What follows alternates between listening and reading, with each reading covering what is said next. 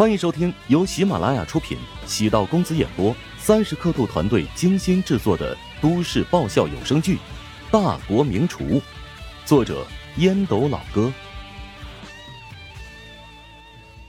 第四十九集。怎么走红的？他不会是违法乱纪了吧？陶南方莫名其妙的问道。昨天宋恒德还说，女婿弄的网红食堂没什么潜力。随时会亏损倒闭。刚才自己还好好勉励女婿一番呢，宋恒德苦笑，连忙摇头：“没有没有，他收了一个打砸私家车的富二代当徒弟。那个富二代啊，之前饱受争议，现在加入这家食堂，话题性太强了，很多人都在关注。歪门邪道有用吗？哎呀！”现在对咱们怀香集团最大冲击的，并不是八大菜系的龙头企业，而是那些网红店。很多消费者呀都不找老店了，专门找网红店。近期呢，我们也打算尝试，在后期运营当中加快网红店的打造。陶南方听过战略规划部门的建议，以网络作为新型营销战场。当初他并不觉得这会是个机遇。网红店即使能风靡一时，但对顾客而言，餐饮企业最重要的还是菜品是否满意。那些外在的宣传，注定只会赚一波快钱，无法打造百年企业。不出意外的话，按照这么高的热度，很快能达到预期的销售额。宋恒德拿出几张报表，这些是市内几家网红店的销售业绩。短时间内都冲到了百万营业额了。短时间指的是具体多久？可能是这个月，呃，又或者是下个月。网红店的营业额呀，都无法估计，来得很快。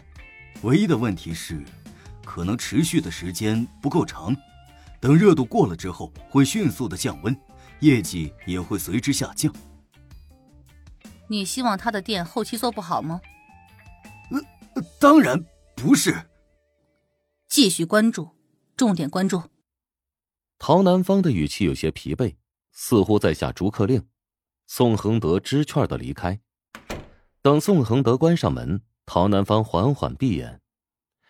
今天双色鸡茸的美味依然在他的舌尖回绕。他自言自语的说道：“有这么一手惊世骇俗的厨艺，只要有了稳定的客户流量。”会怕没有回头客吗？周冲离开食堂，来到自己租住的公寓，行李已经被清出房间。他知道父亲是动真格的，只能拖着行李搬进宿舍。人呢，这有时候就得认命，是吧？当务之急是等父亲消气，将自己的信用卡解封。宿舍的几个室友对周冲住回宿舍感到有些吃惊。因为之前视频的影响，对周冲有些鄙夷，又有些敬畏。至于周冲，难免感觉在宿舍中有种格格不入的感觉。随便冲了个澡，躺在单人床上，用被子裹住自己。这时，手机铃声响起，显示是杜兰打来的。周冲接通之后，杜兰在电话里轻声说道：“我在男生宿舍楼下等你。”有什么事不能在电话里说呀？跟丁晨有关。周冲从高低床上跳下，穿着背心裤衩来到楼下，看到杜兰站在桂花树下，一阵幽静香甜的味道钻入鼻孔。周冲语气有些冲：“啊，什么事啊？说吧。”杜兰低着头看着自己的脚尖。其实我就是想看看你。跟丁婵没有什么关系。你不会是有病吧？喜欢你难道是病吗？哼！我现在臭名昭著，而且被父亲直接封锁了经济，还是个穷鬼。所以啊，趁早收起你那想傍大款的梦吧，少爷，我现在没心情谈情说爱了。我不想傍大款，我是真心喜欢你。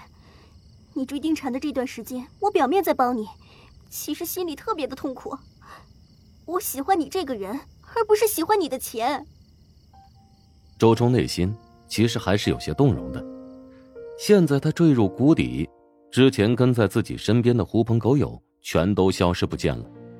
父亲对自己置若罔闻，丁禅更是瞧不起自己。杜兰的出现让他觉得有些温暖，但他也知道，如果现在动心，对杜兰很不负责任。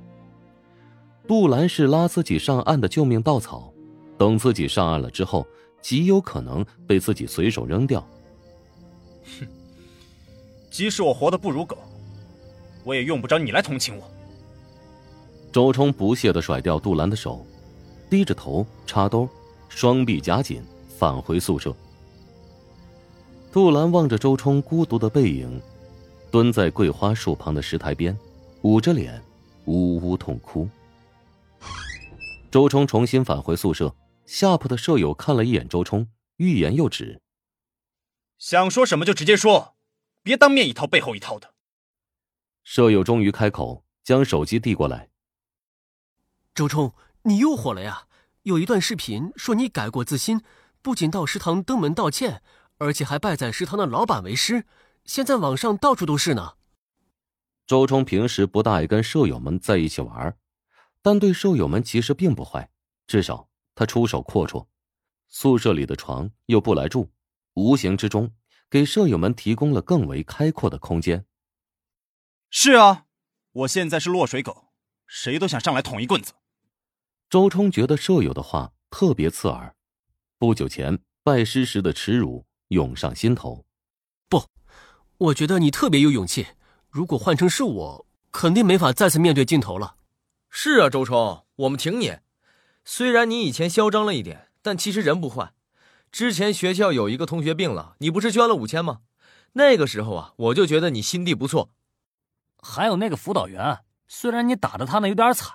但这家伙呀，私下也不是什么好鸟，经常仗着自己辅导员的身份勾搭女同学。听说呀，还有女同学给他堕过胎呢。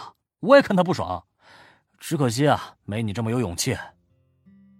最后一个舍友也出言安慰。周冲原本以为回宿舍会遭遇到冷眼和讥讽，没想到这些舍友不仅没有任何恶意，还在不断的安慰自己。他突然意识到。乔治让自己拜师，其实并没有那么糟糕。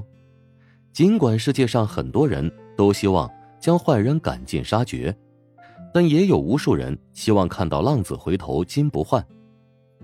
周冲开始犹豫：难道真的要按照乔治的计划，成为那个回头的浪子，从超级败家子儿摇身一变洗心革面吗？周冲躺在床铺上，狭小的空间，身下的板子。不仅硬，而且还硌人。他索性打开手机上的短视频平台，因为上次砸车事件，他已经很久不敢登录自己的账号，因为有些网友人肉到自己，私信发给自己各种各样难听的话。周冲发现私信的数量史无前例的再创新高，达到了三万多条。他随意的浏览了一遍，心情疏解不少。相比于早先时候留言的内容都是千篇一律的谩骂，如今十条留言至少有六七条都在鼓励自己。这些保持中立的劝勉，仿佛是旱地甘霖。周冲突然有些庆幸，自己拜师好像是拜对了。天气进入十月，早晚气温变化特别大，虽然没有狂风暴雨。但繁碎的雨点从天而降，会让人感受到寒意。乔治不觉得冷，反而觉得特别躁动、亢奋。他早上五点便起床，跑步来到食堂，代替晨练。抵达食堂后，他便开始准备今天的工作。昨晚他并没有怎么睡，一直关注着网络上舆论的变化。食堂官方账号粉丝数量从零到十万。只花费了短短一夜的时间，不少人在后台私信预约今天的餐桌。本集播讲完毕，感谢您的收听。如果喜欢本书，请订阅并关注主播。喜马拉雅铁三角将为你带来更多精彩内容。